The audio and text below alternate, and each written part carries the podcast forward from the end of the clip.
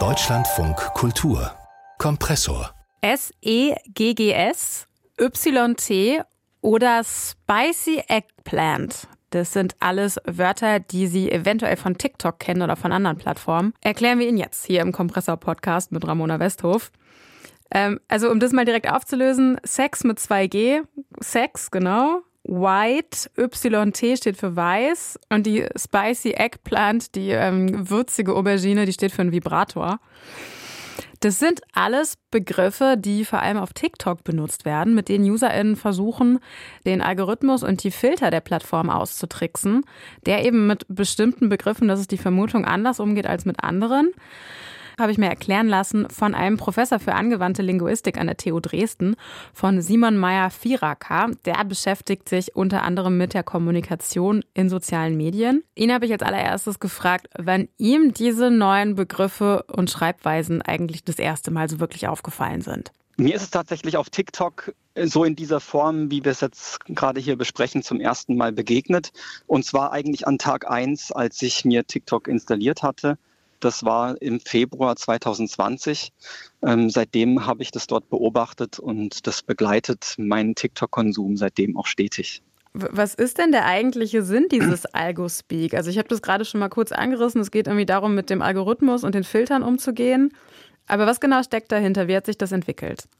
Genau, also TikTok steht ja in dem Ruf, und das ist in vielen Teilen auch berechtigt, stärker als andere Plattformen bestimmte Inhalte zu blockieren, zu sperren oder zumindest ähm, in den Hintergrund zu rücken, weniger ähm, auszuspielen an die Nutzerinnen und Nutzer.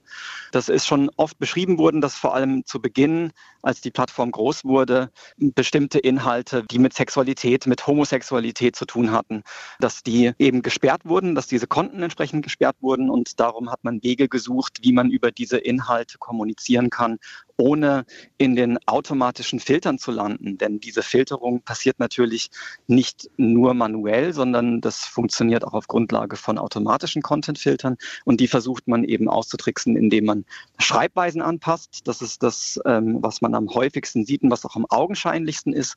Oder dass man eben Umschreibungen findet. Wobei diese Umschreibungen als solches ja überhaupt kein neues Phänomen sind.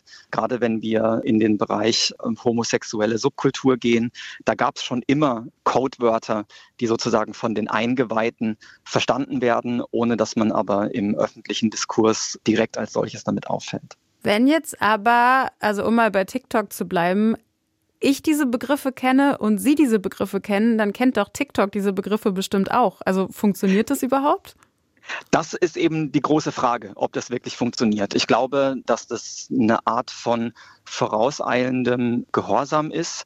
Man unterstellt ein bisschen der Plattform das, die, dieses Filtern und passt sich dementsprechend an. Ob das wirklich den gewünschten Effekt hat, weiß niemand. Das ist auch ganz schwierig rauszufinden, weil der, der Algorithmus so wahnsinnig undurchsichtig ist. Man es gibt zwar dann so ein bisschen dieses anekdotische Wissen, wo man sagt, immer wenn ich das und das Wort verwende oder das und das Wort schreibe, dann sind die Videos nicht erfolgreich. Ob es aber wirklich an diesem Wort liegt, lässt sich nicht wirklich überprüfen. Gibt es bestimmte linguistische Regeln, denen das folgt? Also Sie haben gerade gesagt, es gibt zum Beispiel die, die Möglichkeit, Sachen einfach anders zu schreiben. Also zum Beispiel Sex nicht mit X, sondern mit GGS zu schreiben.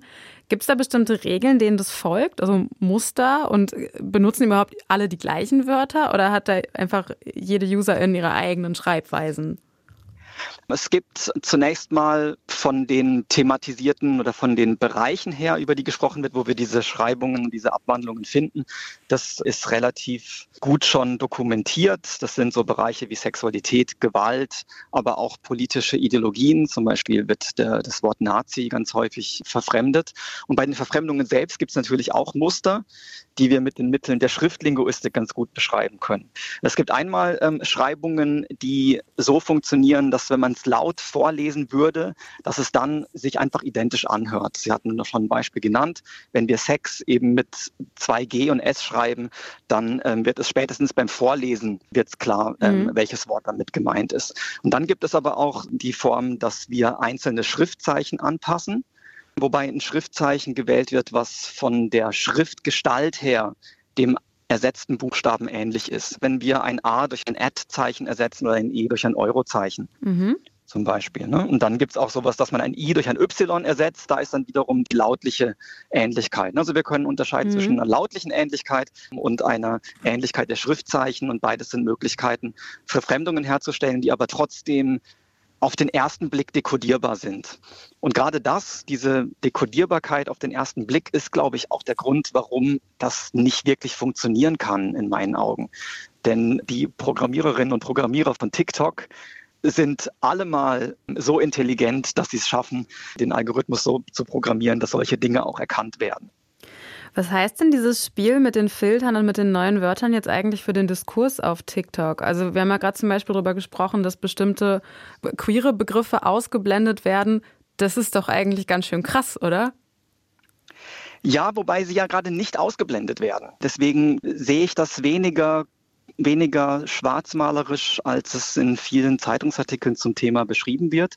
Denn es wird ja darüber gesprochen und das wird sogar auf eine Art und Weise darüber gesprochen, die besonders auffällig ist.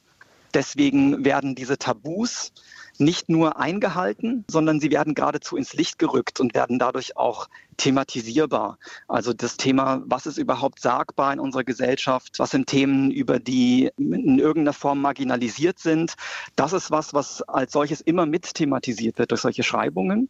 Und da würde ich eigentlich fast eher einen positiven Effekt vermuten. Simon Meyer-Vieracker, Professor für angewandte Linguistik, beschäftigt sich mit der Kommunikation in sozialen Medien und hat mit mir über die neuen Begriffe gesprochen, mit denen UserInnen vor allem auf TikTok versuchen, bestimmte Filter der Plattform zu umgehen. Vielen Dank für das Gespräch. Sehr gerne.